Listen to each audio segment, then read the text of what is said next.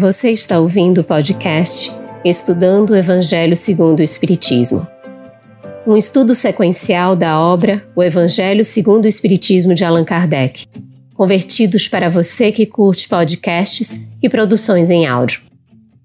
Essa é a nossa forma de transmitir esperança, conhecimento e alegria. Irmãs, irmãos queridos, sejam muito bem-vindos ao Estudando o Evangelho segundo o Espiritismo. Esse nosso encontro marcado às quintas-feiras e todos vocês são os nossos queridos convidados para compartilharmos juntos esse estudo nesta construção coletiva. Cumprimentamos o nosso querido Carlos, irmão querido, que vai faz a companhia conosco nesta condução. Também as nossas intérpretes para Libras, Eliane Carvalho e Tainan Tinum, do Grupo de Estudos Surdos Espíritas, e aos nossos queridos convidados, Simão Pedro de Lima, membro da Sociedade Espírita Casa do Caminho de Patrocínio Minas Gerais, e a Ana Maria Becker, trabalhadora do Centro Espírita Caridade de Santana do Livramento, Rio Grande do Sul, e do Centro Espírita Sem Fronteiras. Aproveitamos também para agradecermos a todos os parceiros de transmissão. Muito bem, saudação fraterna a todos que nos acompanham. A nossa cumprimento a Lu, satisfação estarmos aqui juntos no trabalho, Simão Pedro, Ana Maria e as nossas queridas intérpretes. Hoje nós vamos iniciar o capítulo 5, olha. Bem-aventurados os aflitos, justiça das aflições e causas atuais das aflições. Vamos iniciar aqui com a primeira pergunta para o Simão Pedro. Este é o capítulo que primeiro aborda sobre as bem-aventuranças, Simão. E poderia nos apresentar um panorama geral, assim, uma visão geral das bem-aventuranças, por gentileza?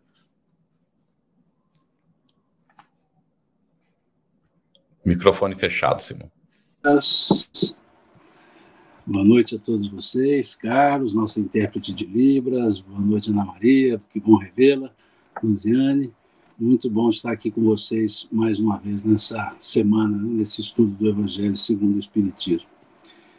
As bem-aventuranças, elas são a abertura do Sermão do Monte.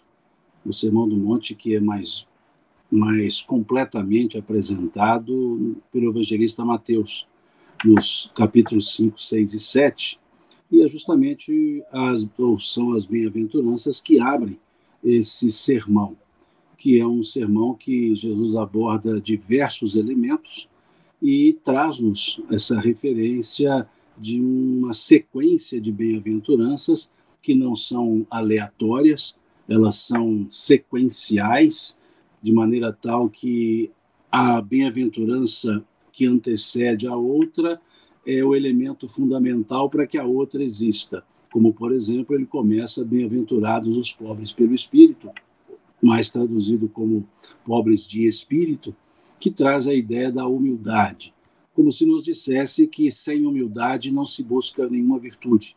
Se não se tiver primeiro a humildade, não se tem a resignação, que é a segunda bem-aventurança, os que choram. E uma vez humilde e resignado, tem-se a mansidão. Por isso, a terceira, bem-aventurados os, os mansos e pacíficos. E assim ele segue, depois de uma mansuetude, de uma resignação e de uma humildade, o senso de justiça é, é, é, é, é atingido. Não o senso de se tornar justiceiro, mas de se tornar justo. Por isso é o quarto degrau, é a quarta bem-aventurança. Não se tem justiça se não se tem a mansuetude, se não se tem a resignação, se não se tem a humildade. E uma vez justo, manso, resignado e humilde, desenvolve-se sim o aspecto da compaixão, o bem-aventurados os misericordiosos. E aquele coração misericordioso, justo, manso, resignado e humilde, ele desenvolve a pureza. Então, bem-aventurados os puros de coração. E esse, nesse degrau, desenvolve-se a possibilidade de pacificar, porque tem aquilo que, que, que quer dar. Por isso, o bem-aventurado mansos e pacíficos é o terceiro degrau. E o sétimo, bem-aventurados os pacificadores, porque não se dá o que não se tem. Ser pacífico é não devolver o mal, ser pacificador é devolver com o bem. Então são são elementos bem trazidos por Jesus, como que mostrando-nos uma escala ascensional de virtudes, e uma vez atingindo esse ápice das virtudes, vem as duas é, bem-aventuranças de perseguições. Bem-aventurados os perseguidos por causa da justiça, e depois vem, bem-aventurados sois vós quando vos injuriarem e por causa do meu nome disserem calúnias contra vós. Alegrai-vos e exultai-vos, porque grande é a recompensa que vos espera nos céus. Mostrando-nos que até para ser perseguido pelo nome do Cristo tem que ser muito bom. Se não for um pacificador, não será perseguido. Então é uma, é uma estrutura muito bem criada, muito bem apresentada por Jesus, que nos fala da perseverança, já que a palavra é, para bem-aventurados também pode ser traduzida como perseverais, perseverai e dá o mesmo aspecto. Perseverai vós que, so, que sede humildes, perseverai vós que se resignam. Então é o mesmo aspecto trazido. Então é uma abertura e precedida de uma, de uma frase, o versículo primeiro do, do capítulo 5 de Mateus, muito interessante, que diz Jesus, abrindo a boca, começou a falar. Não se fala sem abrir a boca, então seria aparentemente um pleonasmo mas não seria, nesse caso, um pleonasmo, porque o abrir a boca nos remete à ideia de que a boca fala daquilo que o coração está cheio, o que mostra que as palavras de Jesus saíram do seu coração e era um coração bem-aventurado. Que lindo, Simão. Que painel muito importante que você trouxe para a gente. É, aqui as pessoas já estão colocando boa noite, algumas dizendo de onde são. Vão trazendo seus comentários, os seus questionamentos. Vamos aproveitar aí a presença da Ana, do Simão, para que eles compartilhem conosco o fruto dos seus estudos. Ana, no trechinho, nesse capítulo, é o capítulo quinto, meus irmãos, é interessante porque ele é, ele é bem extenso, né? Ele é o segundo capítulo maior aqui do Evangelho segundo o Espiritismo. O primeiro é a coletânea de preces. E logo depois é esse Bem-aventurados os aflitos. A gente encontra muitas mensagens para as nossas reflexões. Então, no item 3, que é Justiça das Aflições, a gente encontra um trechinho aqui que Kardec nos traz. Somente na vida futura podem efetivar-se as compensações que Jesus promete aos aflitos da terra. Sem a certeza do futuro, estas máximas seriam um contrassenso, mas ainda seriam um engodo. Por que, Ana?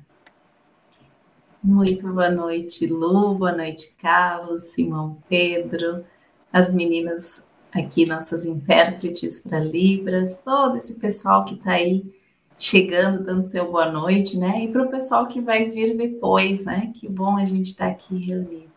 Uma alegria, na verdade, estarmos juntos hoje.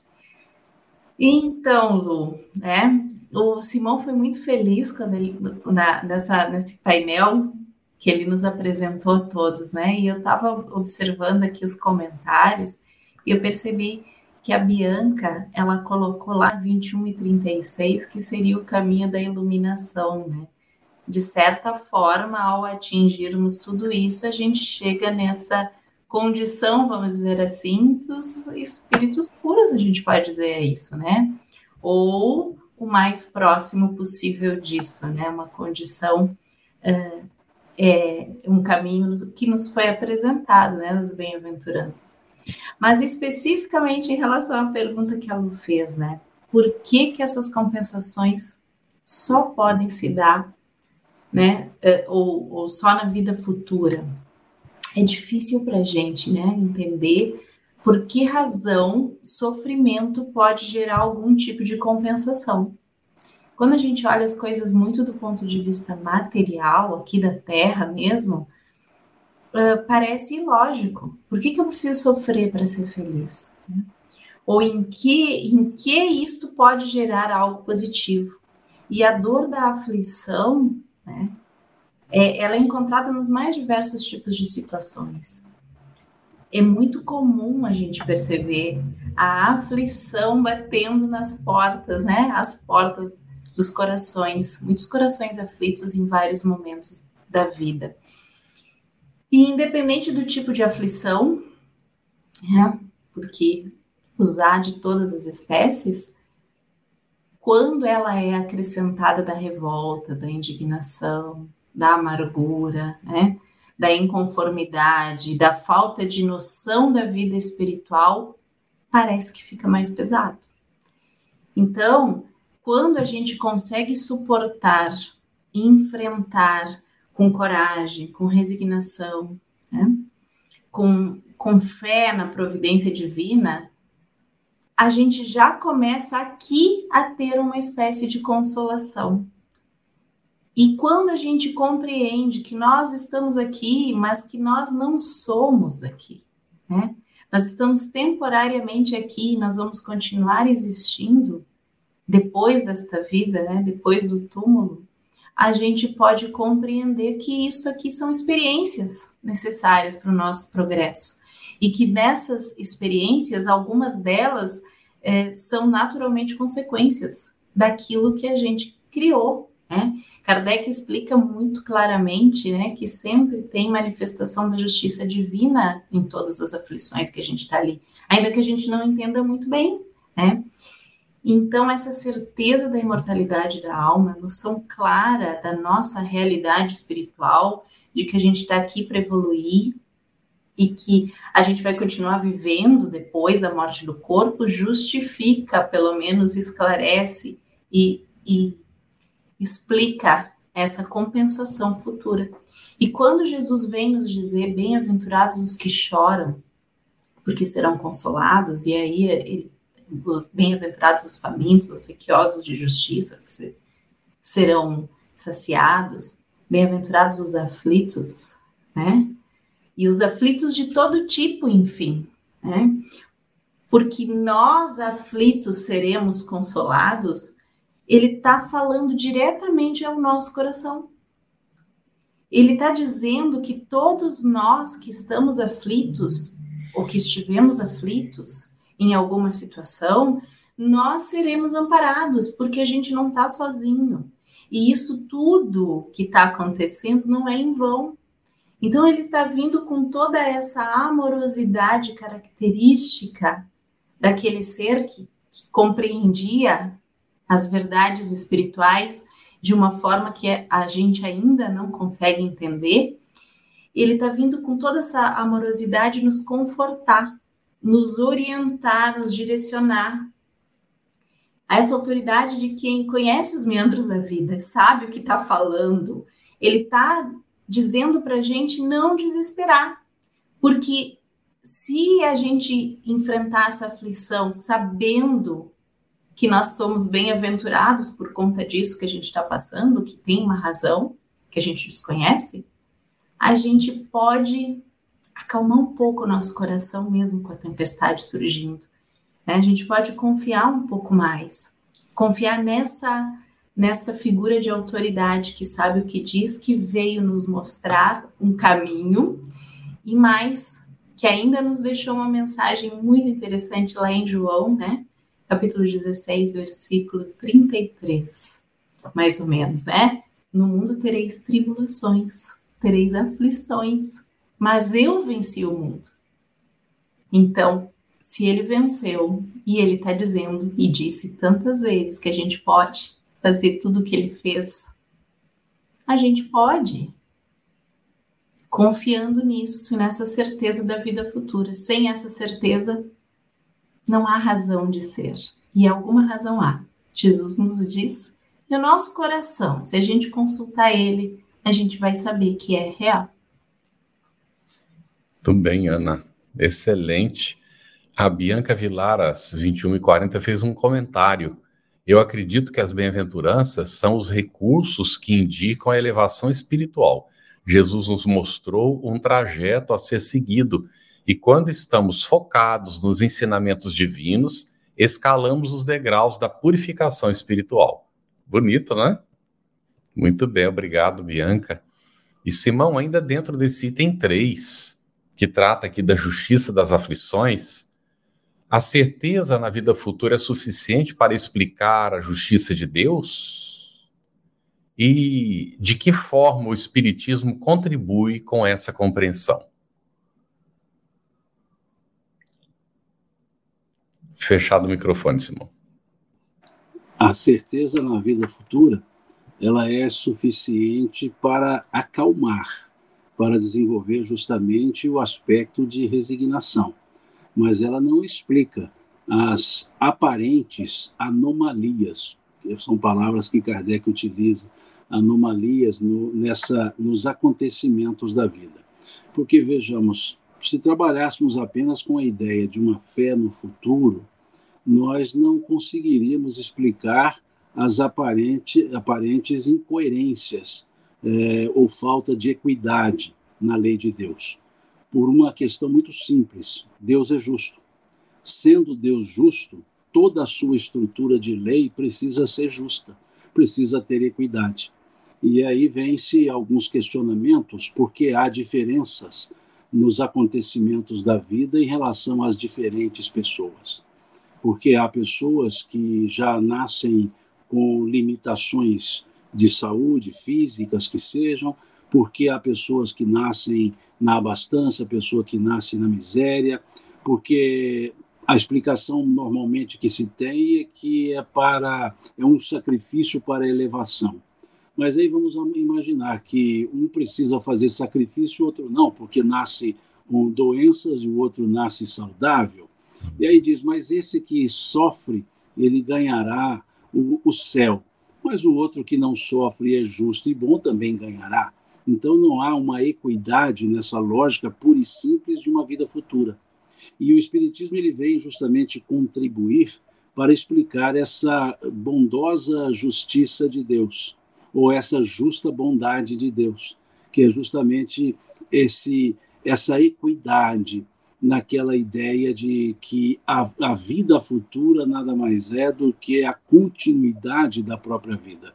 Que a vida futura nada mais é que a consequência do que fazemos na vida presente, vamos dizer assim.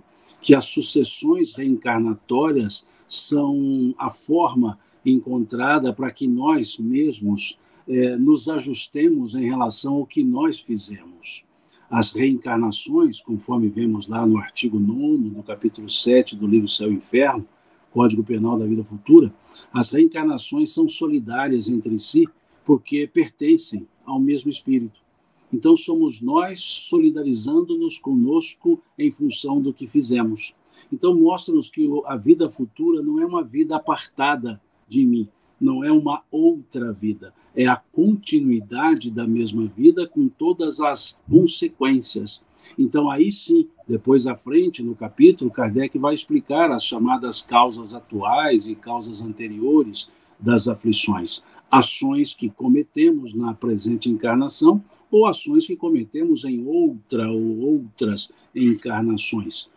E aí nós temos pura e simples a sequência. Então, o Espiritismo vem explicar que sim, Deus tem uma justiça justa e não uma justiça justiceira, que não há o aspecto punitivo, que não há o aspecto coercitivo. Há pura e simples um aspecto retributivo que depois pode nos favorecer a nos educar. E mais à frente, até nesse tópico 4 ou 5, Kardec vai voltar a essa ideia do aspecto educativo advindo do aspecto retributivo das nossas próprias ações. Muito bom, Simão. E a gente vai percebendo as nuances dessa doutrina e a repercussão dela em nós. E aqui tem um registro do Felipe Duarte, às 21h45, em que ele diz: gratidão. Como teólogo e acadêmico de psicologia, tenho agora acesso a uma fé raciocinada que preencheu um grande vazio. Agradeço a Deus e a essa doutrina maravilhosa dos Espíritos. Todos nós agradecemos a bênção dessa doutrina em nossas vidas. Ana, no item 4, a gente já encontra algumas vicissitudes da vida. E a nossa pergunta é: quais são as espécies de vicissitudes da vida? Poderia especificá-las, por favor? Então, Lu, no próprio item 4, uh, Kardec já nos esclarece ali que são de duas espécies, não é? E aí ele, ele divide entre as causas atuais das aflições e as causas anteriores das aflições. Então, a gente, a gente percebe que há aflições, vicissitudes da vida, né, as dificuldades que a gente enfrenta, que são causadas agora mesmo, por conta da nossa forma de proceder nesta existência. Então, nem tudo que acontece é porque no passado a gente se comportou de alguma forma, né, em outra existência. Mas há coisas que vêm de vidas anteriores, que é bem aquilo que o Simão colocou, ele trouxe essa lembrança lá do, do Céu e Inferno, e o Céu e o Inferno é um livro que vale a pena recomendar, pouco lido é, entre os espíritas, né, mas o Céu e o Inferno trata muito dessa questão da justiça divina, segundo a doutrina espírita. Então, as reencarnações são solidárias entre si. E nós, como espíritos criados pelo Pai, simples e ignorantes, todos tendo o mesmo ponto de partida, nós estamos sujeitos à lei de progresso e à evolução. Nesse caminhar, a gente vai, vamos dizer assim, aprendendo com erros e acertos, dos nossos erros, dos, das escolhas equivocadas, a gente pode se comprometer muito em uma existência, o que vai causar naturalmente a necessidade de uma compensação, uma reparação, um retorno ao equilíbrio que só vai ser possível muitas vezes numa outra vida. Então a gente tem, e isso daí a gente vai, vai ver, né? Na sequência do estudo, no item 5, 6, 7, eu acho que é, né? Se não me engano. Mas é na sequência do estudo, né? E aí Kardec uh, exemplifica várias causas que são atuais. E é bom a gente lembrar disso, para a gente começar a ter um comprometimento maior com a nossa encarnação. Aproveitar esse tempo que nós estamos aqui. E aí ele vai sugerindo que a gente dê uma analisadinha aqui, o quanto de comprometimento o quanto de responsabilidade há nas nossas escolhas, nos nossos comportamentos, no não olhar para as nossas necessidades, para as nossas dores, o não nos tratarmos, né? As questões emocionais, psíquicas, psicológicas, né? esses temperamentos difíceis, quantos de nós, né? Dizemos a síndrome de Gabriela, né? Eu nasci assim, eu cresci assim e você sempre assim, né? Sempre Gabriela. Não tinha uma música assim? Então, né? A pessoa, a gente, a gente precisa fazer o nosso trabalho de autoiluminação. Então, muitas vezes, a nossa imprevidência, que Kardec cita ali, né? A falta de ordem, as más escolhas, uh, a, os, os interesses pessoais que a gente se deixa levar, né, o, o, jeitinho que a gente quer dar para se favorecer, às vezes às custas de sofrimento do outro. Então, são coisas que a gente faz agora e que a gente sofre naturalmente. Né? Nos nossas relações pessoais, quantos reagem aos gritos, aos berros, né? Fecha a porta com estrondo e a gente se deixa levar pelas nossas paixões, pelos nossos excessos sem fazer o que nos cabe. O cuidado, às vezes, né, na educação dos filhos, a gente às vezes tem, né? Muitas vezes a gente deixa de ocupar o nosso espaço dentro do lar, dentro da família, e abre campo para que surjam dificuldades mais à frente. A gente poderia citar muitas situações aqui que não são resultado de vidas anteriores, são resultado direto daquilo que a gente está fazendo hoje. Né? O que, que eu posso fazer agora por mim, pela minha vida, por aqueles que convivem comigo, pelo ambiente onde eu estou inserida? Né? Alguma coisa a gente pode fazer. Vamos pedir orientação a Deus, nosso Pai, né? nos dar o tempo de meditação, oração e vigilância, como Jesus nos recomendava. Né? Muito interessante, Ana muitas vezes nós estamos provocando né, as, as situações pelo próprio comportamento, como você disse, na relação com semelhante, por uma falta de cuidado. É por isso que Jesus recomendava vigiar e orar, né? Mas lá, eu creio que está em Marcos, né? Antes diz assim: olhai, vigiai e orai. Né? A gente precisa realmente estar muito atento a isso, que a gente muitas vezes é, pelo próprio estado emocional que a gente conserva, que a gente cultiva, a, a gente sofre, né? Muito interessante. E... Carlos, o melhor presente que a gente pode dar. Às vezes a gente ama tanto as pessoas, né? A gente quer tanto estar bem e as nossas relações às vezes elas vão de mal a pior, não é por falta de amor, é porque a gente não consegue se relacionar. O melhor presente que a gente pode dar é a gente se, se tratar, né? Se olhar. Isso. Fazer o esforço, né? Aquilo que nos cabe dentro da situação que a gente tem, né? Uhum. A doutrina espírita nos oferece muitas ferramentas para isso. Uhum. É, às vezes a pessoa desanima, né?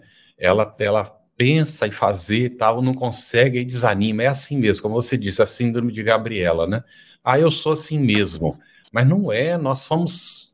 Uma das coisas que eu admiro na natureza humana é a capacidade regenerativa do ser, não é? Nós podemos, nós temos condições de dominar isso. E Simão, aqui ainda nesse item 4, causas atuais das aflições, tem uma, um trechinho que diz: se eu houvesse feito ou deixado de fazer tal coisa, não estaria em semelhante condição. Como podemos verificar o sentido destas palavras para cada um de nós, dentro disso que a gente já está conversando, né? E como evitar as vicissitudes da vida? É o que eu dizia antes, Carlos, sobre o aspecto retributivo. Uma fala dessa, ela surge depois de uma situação adversa. Quando eu vou usar uma condicionante, né, se eu vou trabalhar com o lado do arrependimento. Se eu não tivesse feito, ou seja, é porque eu fiz. Se eu não tivesse feito desse jeito, é porque eu fiz desse jeito. Então, a consequência do fiz, ela acontece. E, essa, e esse fiz sendo danoso, eu tenho uma consequência danosa. E é o aspecto retributivo, porque a lei de Deus não tem aspecto punitivo ela apenas tem um aspecto que retribui à pessoa o, aquilo, a consequência daquilo que foi feito. Então, essa retribuição é diretamente proporcional a, ao feito, ao, à consequência, ao, ao, à amplitude do que foi feito. E quando as nossas ações não são as ações adequadas, as ações que nós podemos chamar justas, é natural que haja a consequência daquele prejuízo causado. E esse aspecto retributivo ele pode levar ao aclarar de consciência. E o aclarar de consciência gera essa frase que nós podemos chamá-la de arrependimento. Se eu não tivesse feito, em outras palavras, me arrependi. Os dois elementos constantes no capítulo, no, no artigo 16 do Código Penal da Vida Futura, do artigo 7, do, do capítulo 7 do Céu e Inferno. O que é esse artigo 16? Os três elementos para se sanar uma falta o arrependimento, a reparação e a expiação. A expiação é o aspecto retributivo, e aí vem o arrependimento, que é esse aspecto contido na frase se eu não tivesse feito, e aí vem o aspecto reparador, que é a ação que nós deveremos ter para sanar o débito, reparar o débito. E para evitação do débito seria justamente o aprimoramento moral, ou seja, a prática das ações benévolas, a prática das ações justas. E isso se faz por um processo de aprimoramento moral, que é processo, não é mudança, pura e simplesmente é, de uma decisão. É uma decisão como primeiro ponto para a mudança e atitudes que vão determinando e fixando essas, essa mudança nós diríamos que erramos, depois passamos a errar menos, depois passamos a não errar, depois passamos a acertar menos, depois passamos a acertar mais, depois passamos a acertar sempre. É um processo. Na primeira parte, antes de acertar, só a própria pessoa avalia a sua evolução. Porque o não acertar na visão alheia sempre será o mesmo, não acertar mas eu tenho comigo não acertar mais, não acertar menos. Então, esse aspecto de errar mais, errar menos, só a própria pessoa determina, porque ela está ainda da, na, na faixa inferior daquilo que é observado externamente. Então, ela que avalia pura e simplesmente, eu era pior. Aos olhos dos outros, eu continuo pior, mas aos meus olhos, eu diria menos pior. E assim vou elevando-me até que eu passe a ser melhor. E aí, um, o melhora mais ou melhora menos, os outros já também não percebem, só a pessoa. As pessoas dirão, você é bom, mas eu digo, eu, eu sou menos bom ainda do que gostaria. E assim vai o processo de crescimento. O processo que é muito comum no meio espírita chamar de reforma íntima. E esse aspecto, então, nós diríamos que um bom, um bom caminho da reforma íntima é aceitar a parte sombra e fazer brilhar a parte luz. Ou seja, trabalhar com os aspectos virtuosos que os aspectos, por assim dizer, delituosos desaparecem. Não preciso combatê-los, eu preciso desenvolver os aspectos virtuosos, que é então o que Kardec chama aqui nesse item de aprimoramento moral, da mesma forma que buscamos aprimoramento intelectual. Nós trabalhamos aí, estudamos 11 anos, depois mais 4, 5 de faculdade, mais uns 5 de, de, de especialização voltadas para o aprimoramento intelectual. Se nós nos dedicássemos da mesma forma ao aprimoramento moral, não haveriam as chamadas vicissitudes, porque as vicissitudes não têm existências próprias, elas têm pura e simplesmente, elas são pura e simplesmente elementos consequenciais. Elas não são causais em si mesmas, em si mesmas, elas são consequenciais. Excelente, Simão. E a gente tem aqui muitas participações no chat, tem uma aqui que a gente concordou muito, a Maria Dantas, às 22 horas, ela colocou, eita povo maravilhoso, esses palestrantes, e agradeceu aqui, a gente concorda com essas maravilhas aqui descritas. Mas a gente tem, Ana, aqui é, duas perguntas que a gente queria ver se a gente consegue reuni-las, né, para ver se é possível que você nos dê uma resposta para essas perguntas. A Ângela Jucá Sancho às 20, 21h35, diz assim: é, Porque os pobres irão para o reino dos céus, enquanto os ricos sofrerão. Ela colocou esse questionamento. E logo depois, o Daniel Rosa de Assis, às 21h45, colocou assim: Conforme Emmanuel, é bem-aventurada a pobreza que sabe se enriquecer de luz para a imortalidade, porque o rico ocioso da terra é o indigente da vida mais alta, e o pobre esclarecido do mundo é o espírito enobrecido das esferas superiores. Então, juntando esses dois questionamentos, o, o do Daniel um pouco mais como um comentário também, né? Mas também essa pergunta da Ângela, que ela coloca aqui, porque os pobres irão para o reino dos céus, enquanto os ricos sofrerão. Se é assim mesmo, Ana, o que, é que você acha? Traz para gente. Ângela e o outro eu não consegui pegar o nome, foi rapidinho ali, não consegui. O Daniel. Muito bom, Ângela e Daniel. Uh, às vezes a gente tende a condenar a riqueza e enaltecer a pobreza do ponto de vista material. E a gente esquece que Jesus não se referia exclusivamente às coisas da terra, às coisas materiais então, o conceito de riqueza e pobreza, o que, que a gente considera ser rico e ser pobre? Rico de bênçãos? Pobre de aflições? Né? Rico em amizades? A prosperidade, né, que a gente às vezes eh, fala tanto, o que, que é prosperidade? Ela é exclusivamente material? O que, que é o sucesso? Ele vai muito além das questões materiais, saúde, né? boas relações. Tudo isso está envolvido no conceito de riqueza, de sucesso, de prosperidade. E por que não dizer condições financeiras também? Então a gente tem que tomar muito cuidado para não condenar a riqueza ou as condições financeiras. São provas diferentes. Jesus se referia à pobreza espiritual a pobreza de espírito que nos leva à ignorância, que nos leva ao orgulho, ao egoísmo, que nos leva a todas as, vamos dizer assim, as nossas inferioridades, a nossa ligação com o primitivo que há em nós. Isto sim, e isso nos dificulta.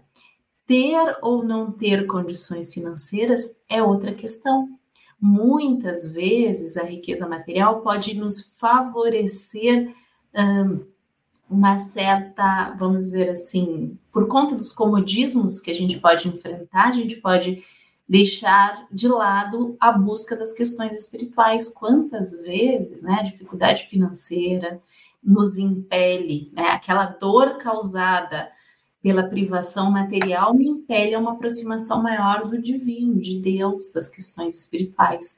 Então, nesse sentido, né, quando encarada sob esse ponto de vista, realmente a, pobreza material me trouxe uma certa vantagem. Mas a riqueza material, ela é causa de progresso. É graças a ela que a gente tem a oportunidade do trabalho, que nos traz a dignidade da pessoa humana. Né? É graças a ela que a gente tem avanços científicos. É graças a ela que a gente tem, então, não é a que a gente tem inúmeros benefícios. Então, a prova da riqueza e a prova da pobreza do ponto de vista material, elas oferecem situações diferentes de aprendizado. Agora, a pobreza ou a riqueza do ponto de vista espiritual e do mais alto vai muito além da simples questão espiritual. Então, alguém com muita condição financeira e que tenha bem sabido utilizar isso, com certeza é bem-aventurado. Olha quantos benefícios a gente é capaz de espalhar, graças a saber bem aproveitar as posses materiais. Então, não é condenável, muito pelo contrário. O uso que nós fazemos disto, aí sim, depende de cada um. Não sei se eu consegui muito chegar bom. lá. Acreditamos que sim. E é, é uma questão efetivamente de, de compreender, de extrair o espírito da letra, não é? Porque senão a gente faz interpretações realmente muito equivocadas. E Kardec, ele deixa isso bem claro, como a Ana está colocando, não é? Não é o problema da riqueza em si, é o uso que se faz. Porque às vezes a pessoa é pobre e é revoltada, é, ela, ela própria está aflita pela revolta que ela cultiva, não é? E às vezes a gente vê até pessoas que realmente têm abundância e ainda assim é revoltado. Então, tudo depende mesmo é do comportamento da pessoa, daquilo que ela traz dentro, não, e não daquilo que ela transitoriamente não é nem possui, né?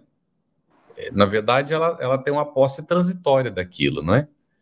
É muito interessante. A, a Simão, o Jorge Pérez, às 21h41, ele coloca: Simão, grande irmão em Cristo, Kardec coloca no capítulo 5 as causas atuais e as causas anteriores das aflições.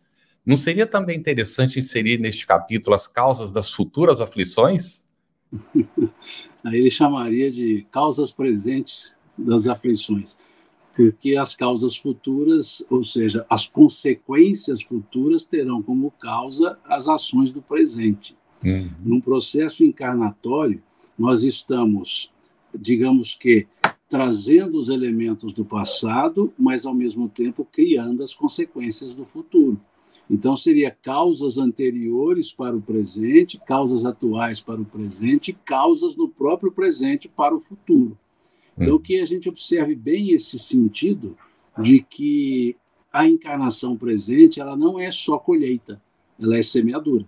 Hum. Ela é uma semeadura para a colheita futura. Então, as as consequências futuras serão as, terão como causas as nossas ações. E aí pensemos na importância das ações presentes. Porque se nós já achamos que a consequência não é boa, imaginemos a consequência futura de fazer de novo o que não é bom. Foi aquilo que disse Jesus ao homem da mão mirrada. Vai, não peques mais, para que não te aconteça coisa pior. Então, já sabendo disso, por que não cultivar bem o presente para que não se tenha que fazer uma colheita, digamos que de ervas daninhas lá no, no futuro? Excelente, Simão. Ana, a gente tem aqui ainda na participação do nosso querido público a Divina Souza, às 21h55, fazendo o seguinte questionamento. Vicissitudes seriam esse processo de inconstância em nossas vidas? No mesmo instante que está tudo bem, tudo tranquilo, caem sobre nós dores profundas, como, por exemplo, a perda de um ente querido. Sim, mas não só. Né? Vicissitudes é tudo aquilo que nos causa dor, nos causa sofrimento, e também pode ser isso, né? Depende da pessoa. É, quando está tudo bem, tudo tranquilo, a nossa tendência é nós nos acomodarmos. E a gente pode perceber que a vida, ela é uma constante, né?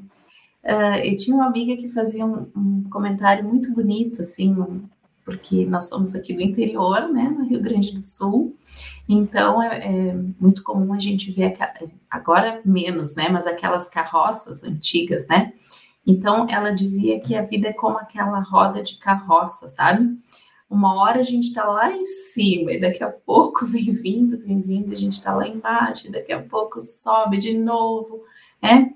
E na verdade são os ciclos da vida, são os ciclos naturais da vida que a gente precisa enfrentar. E a compreensão, por exemplo, que ninguém é eterno aqui na Terra. A gente, todos nós, um dia iremos desencarnar, nós nós não ficaremos aqui para sempre. Então, a perda, como a gente usa essa expressão, a gente não perde ninguém. Porque o amor que nos une permanece. A dor da saudade é algo que permanece quando há amor, né? Quando a gente sente a falta da presença daquele ente que, que era tão querido ao nosso coração e a gente não tem mais aquela pessoa ali, aquela energia que se trocava a gente não tem mais essa coisa material que para nós aqui na Terra ainda nos faz falta. Mas a pessoa apenas se transferiu para uma outra dimensão, para uma outra estação e ela permanece. Então, quando a gente tem essa compreensão, não que a gente não vai sentir a dor da saudade, mas essa, isso ressignifica de uma outra forma. É importante a gente se dar os tempos de sentir, né? Lá no Eclesiastes nos diz, né? Há tempo para todo propósito embaixo do céu. Tempo para chorar e há tempo para sorrir. Há tempo para plantar e há tempo para colher. Então, quando a gente enfrenta situações difíceis, a gente precisa olhar para elas com coragem. Concordar, porque uh, assentir ao que acontece com humildade, porque nós somos muitas vezes impotentes diante das situações e reconhecer a nossa impotência diante do que surge e dar-nos o tempo de chorar aquela dor naquele momento para que depois ela não venha com mais força em outros momentos também é importante. E é importante depois disso a gente conseguir fazer esse processo de reerguimento, né, de nos reerguermos, até por conta, né, de todo o amor e oportunidade que a gente teve de conviver com essas pessoas ou de viver essas experiências, reconhecendo com muita gratidão que Deus nos dá aquelas experiências que a gente precisa. E em nome então dessas pessoas que a gente ama, a gente segue em frente. Porque amanhã a gente volta a se encontrar em outras condições. Muito bom, Ana. É, Simão, nós temos uma da Giane Lima, foi às 22 horas, em ponto. E quem causa uma guerra, dores e aflições a milhões de pessoas, só arrependimento é o suficiente? Reencarnará na Terra novamente? é, reencarnar na Terra novamente é algo que ninguém pode afirmar que sim ou que não, porque não há nada que possa determinar isso senão as próprias leis e prepostos de Deus no processo reencarnatório. Então seria por demais prematuro um raciocínio de dizer não mais reencarnar na, reencarnará na Terra. Não há essa essa especificação na estrutura que os espíritos nos apresentam. Pode-se num futuro, talvez não, mas se a Terra evoluir. Mas o que nós percebemos é que a Terra continua sendo um mundo de provas e expiações. Senão, não teríamos esse aspecto belicoso que vemos hoje. Então, dizer que não vai reencarnar na Terra, eu diria que é quase que uma, uma, uma, uma fala comum, né? quase que um chavão que muitos usam.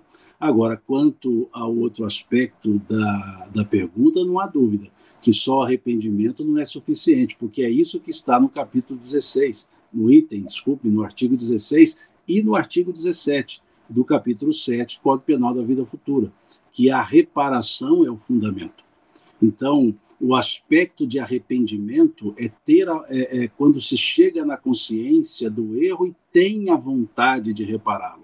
Então, em ordem natural, seria arrepender, reparar e, se houver saldo, expiar. Mas a ordem usual, como nós não, não nos arrependemos muito, muito conscientemente, a ordem acaba sendo expiar, arrepender e reparar. Mas sem arrependimento não há reparação. Como dizia o nosso filósofo Leon Denis, quando os meus atos são bons, os pensamentos são maus, existe uma falsa aparência do bem. É o que está lá no capítulo 24 do livro Problema do Ser, Destino e da Dor. Então, se eu reparo sem o arrependimento, o ato é bom, mas o sentimento não é. Então, um bem falso. Então, nesse sentido, só arrependimento não basta, a reparação é fundamental. E Kardec é muito claro nesse capítulo 17, que, o arrependimento, que a reparação é o elemento, nesse item 17, que a reparação é o, é o elemento principal. Agora, imaginemos como reparar um aspecto no nível é, belicoso que abrange milhares de pessoas será uma reparação que abrangerá milhares de pessoas, porque senão não haverá uma reparação. Então, sim, sem a reparação não basta o arrependimento. E no aspecto de reencarnar na Terra ou não, só Deus sabe. Excelente, irmão. Aqui nos nossos itens que estamos estudando hoje, ainda em causas atuais das aflições, temos o item 5. E aí vem uma pergunta para a Ana, Quais as principais diferenças, Ana, entre a justiça dos homens e a justiça de Deus?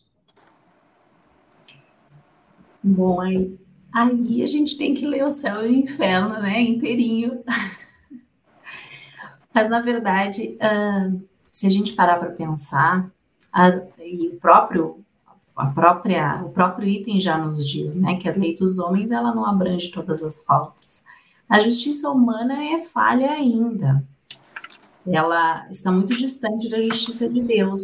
A justiça humana é uma justiça que busca basicamente a contenção, né?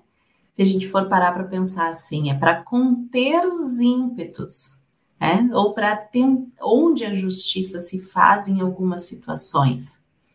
Como conseguir essa reparação, né? Que Simão Pedro tem trazido aí tão bem. Muitas vezes ela não é possível um ponto de vista só da justiça humana. Uh, um juiz, quando é levado uma questão para ele, né, para ele decidir, muitas vezes, uh, dentro da, da lei da, das, da ação família, por exemplo, né, muitas vezes são coisas que nós não queremos resolver por conta própria e queremos delegar para outros e não assumimos as nossas próprias responsabilidades, não conseguimos ainda né, assumir. E aí, às vezes, sem ter todos os elementos, vem aquela decisão impondo comportamentos que não necessariamente pacificam os corações. Outras vezes, por exemplo, nas leis penais, né, nas ações penais, como promover justiça diante de um assassinato, por exemplo? Muito complicado, porque não há como reparar a gente pode conter aquela pessoa e as leis uh, são diferentes, né? Em vários países. Aqui no Brasil a gente tem uh, apenas a prisão, né? Então a, a, contenção e muitas vezes há as penas uh, não são cumpridas durante todo o, o, o período, né? Porque a possibilidade dessa regressão aí de pena. Então não devolve a vítima. Qual é a justiça que se faz para a vítima? A gente procura no máximo uma contenção, segura aquela pessoa para que ela não cause mais males para a sociedade, quando é possível. E quantas outras situações que não é vista pela justiça humana? E quantas outras situações que nem chegam lá e são lesões afetivas, são lesões materiais, são lesões gigantescas em vários aspectos, sem falar de vezes em que há supostamente, né, injustiça diante da aplicação das penas, excessos, né, equívocos, abusos de autoridade, quando o, o ser humano deixa de é, deixa emergir seu lado justiceiro, né, vingativo. Muitas vezes a justiça busca vingança e não a justiça real. E a justiça divina não. A justiça divina é feita para a reparação. Ela é toda estruturada para a reparação, considerando seus atributos divinos. Se Deus é infinitamente justo e bom, né? Então, a atuação da justiça humana, ela tem limites. A divina não tem.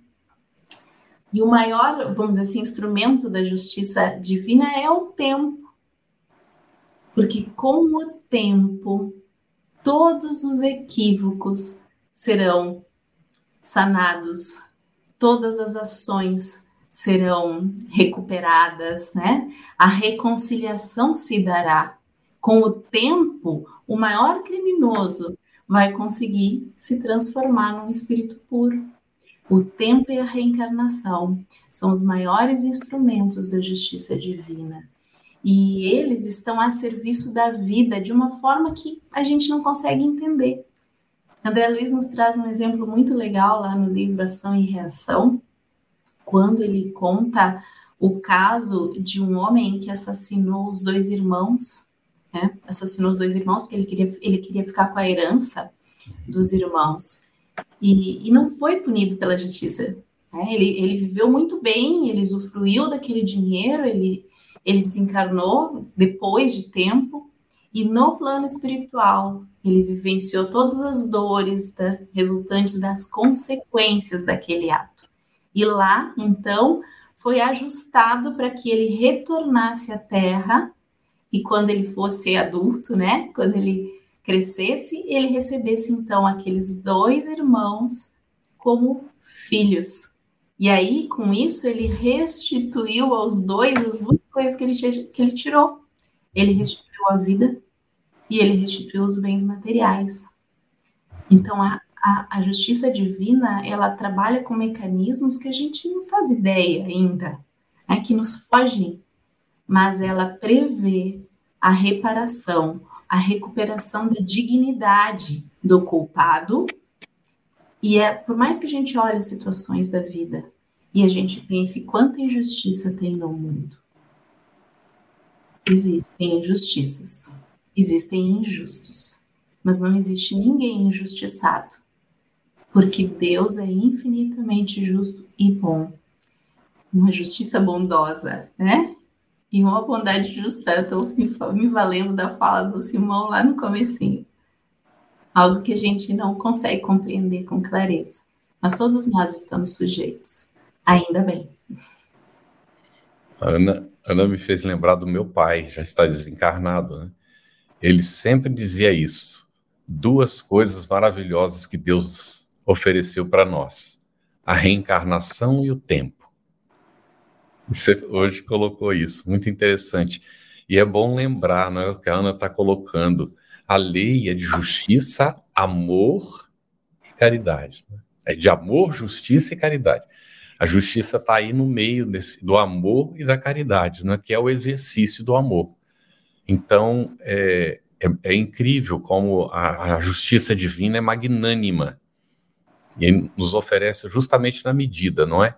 E, Simão, que lição se depreende do sofrimento e há sempre oportunidade de recomeço?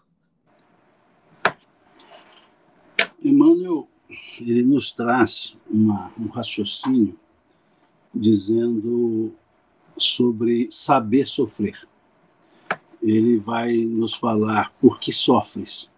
E aí ele diz que muitos sofrem, mas poucos sabem sofrer porque o sofrimento por si mesmo ele não tem nada de educativo por si mesmo. O sofrimento é só o aspecto retributivo, mas dele se pode tirar o aspecto educativo. E dele se pode tirar o aspecto preventivo, que são os três elementos da pena, segundo Cesare Beccaria, é o, os, os três elementos da pena, lá do, do livro dele é, sobre delitos e das penas. Né? Então, ele vai mostrar muito bem esse aspecto. E a lei divina já antecipou Beccaria dizendo que é justamente assim, que há uma retribuição, que é o puro e simples sofrimento, no caso do erro, mas há um, algo educativo, que eu paro para pensar por que o sofrimento. Uhum. E esse porquê vai me levar às causas dele. E quando percebemos que sofrimento tem causa, ele deixa de ser sofrimento, porque era a conscientização, é a resignação. Ou seja, tá tu, nem tudo está bem, mas tudo está certo. É consequência do que eu fiz. Mas não leva a, a, a uma mudança somente. Aí vem o aspecto é, preventivo, deixa eu mudar a maneira de agir, para que eu não tenha as consequências que já tive. Então, aí sim, as consequências do sofrimento passam a ser benévolas, porque acorda a pessoa, a pessoa pode se conscientizar e buscar a mudança de conduta. E aí, mudando a conduta, se modificam os resultados, ou seja, os sofrimentos desaparecem. Então, essa essa cessação do sofrimento é a conscientização. A libertação do sofrimento são as ações, as condutas, para que não mais permaneçam as causas, ou seja, as condutas anteriores. Então, nesse sentido, então, a consequência do sofrimento pode ser didática quando eu me acordo, quando eu acordo para ela ela tem um objetivo didático, mas ser didático depende de eu acordar para isso e retirar do sofrimento aquele aspecto educativo. Eu brinco algumas vezes dizendo que as pessoas dizem que espírita gosta de sofrer. Eu digo que espírita não gosta de sofrer, espírita sofre com gosto. É diferente. Gostar de sofrer e sofrer com gosto são coisas distintas. O gostar de sofrer é o vitimismo é o estar sempre se vitimizando e lamentando.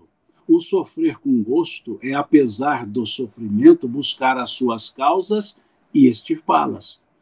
Ou seja, é dar valor ao sofrimento. Não é aplaudir o sofrimento, é dar valor a ele, porque ele está me mostrando que eu preciso mudar, redirecionar os meus caminhos. O sofrimento é como, é como sensores epiteliais que nós temos que nos indicam que vamos queimar a mão, a parte do corpo que tocar num fogo, e isso faz com que tiremos a mão. Aquela dor das terminações nervosas, elas vão me fazer tirar a mão. O sofrimento é a dor da terminação nervosa da consciência que me faz parar de agir negativamente. E aí depois eu vou me educando, eu vou mudando as, minha, as minhas posturas. É por isso, então, que a gente coloca os três aspectos no sofrimento: o aspecto retributivo, o aspecto educativo e o aspecto preventivo, que carreia né, a lógica da, para se sanar uma falta. Muito bom, Simão. Ana, a gente tem uma pergunta aqui do Jorge Pérez, às 22h20, onde ele diz assim: Se há justiça nas causas das aflições, Quais os procedimentos deveremos tomar para evitar aflições futuras? Oi, Jorge.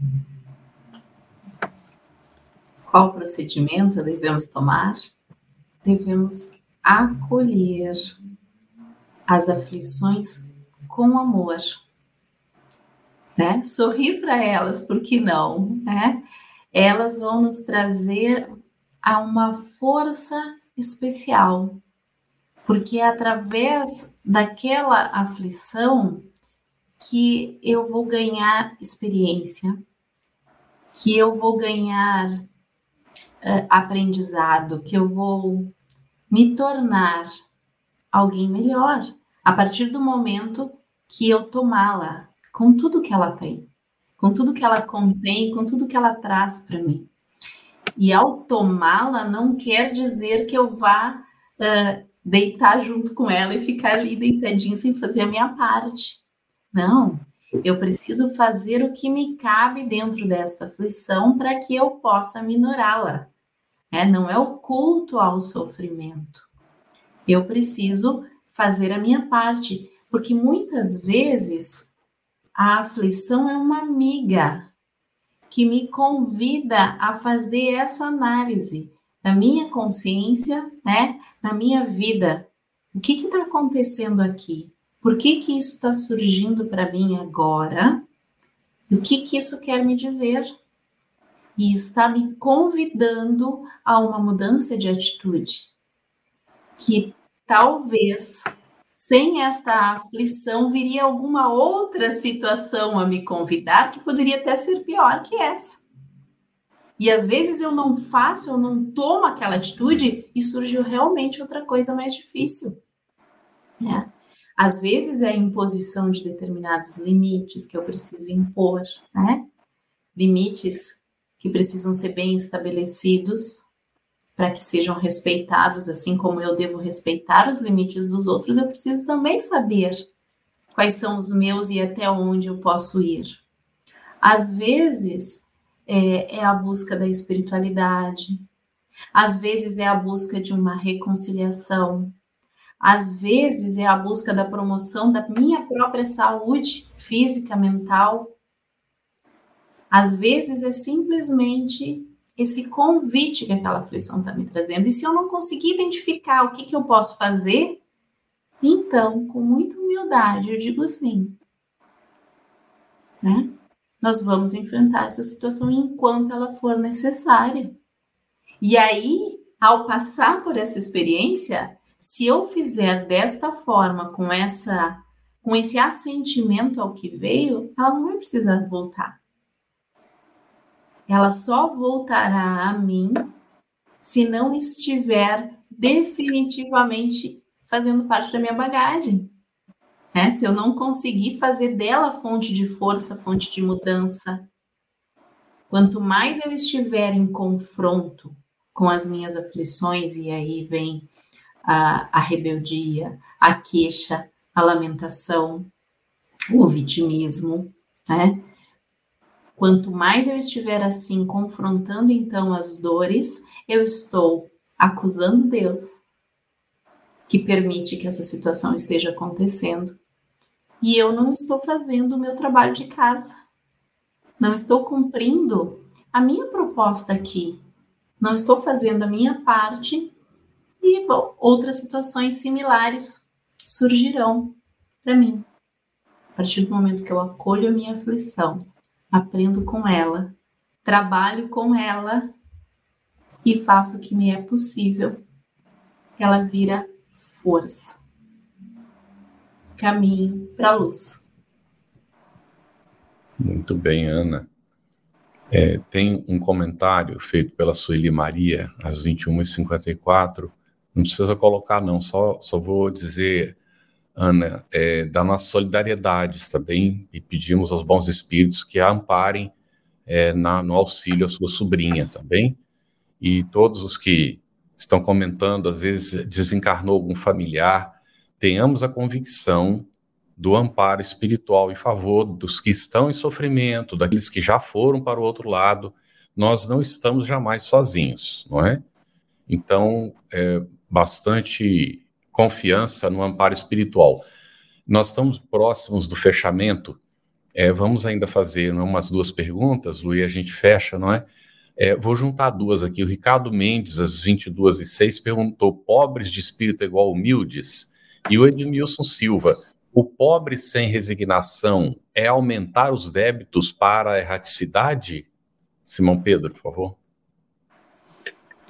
É interessante essa pergunta do Ricardo. É, em hebraico, nós temos ani ruach para pobres de espírito.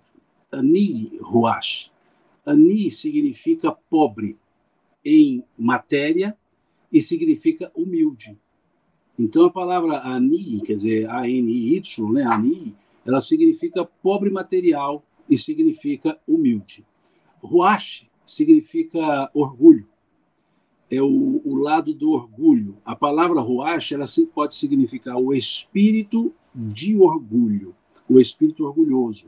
Então, pode-se traduzir a ideia Aniruashi como aquele desprovido de orgulho. Por isso foi traduzido como pobres em espírito. Outros pobres pelo espírito, outros pobres do espírito. Mas a, a ideia trazida na expressão é justamente humilde, ou seja, desprovido de orgulho é o ser humilde. Então é essa expressão que, na verdade, ela é encontrada também nos Salmos, o Anir Ruach. É uma forma salmídica de se falar do espírito não orgulhoso, ou seja, daquele daquele ser humilde. Então, sim, pobres de espírito nas traduções significaria bem-aventurados os humildes. Como não foi usada apenas a palavra ani, que seria daria para trazer a ideia do humilde, mas sim ani ruach, então ficou como desprovido de orgulho. E aí traduziu-se pobre pelo espírito, já que ani também pode ser traduzido como pobre no sentido da miséria material, e aí depende de como o tradutor é, quis trazer o aspecto semântico dessa forma, dessa expressão mais idiomática do que uma expressão literal. E a segunda pergunta me fugiu, qual era? O segundo ponto? É, aí está. Ah, sim. É o mesmo aspecto. Né? O, o que, que é resignação? Né? Numa linguagem poética dos espíritos, é o consentimento do coração a obediência e o consentimento da razão. Então, numa linguagem poética, resignar-se significa ter o sentimento acalmado. Em outras palavras, não ter o sentimento de revolta.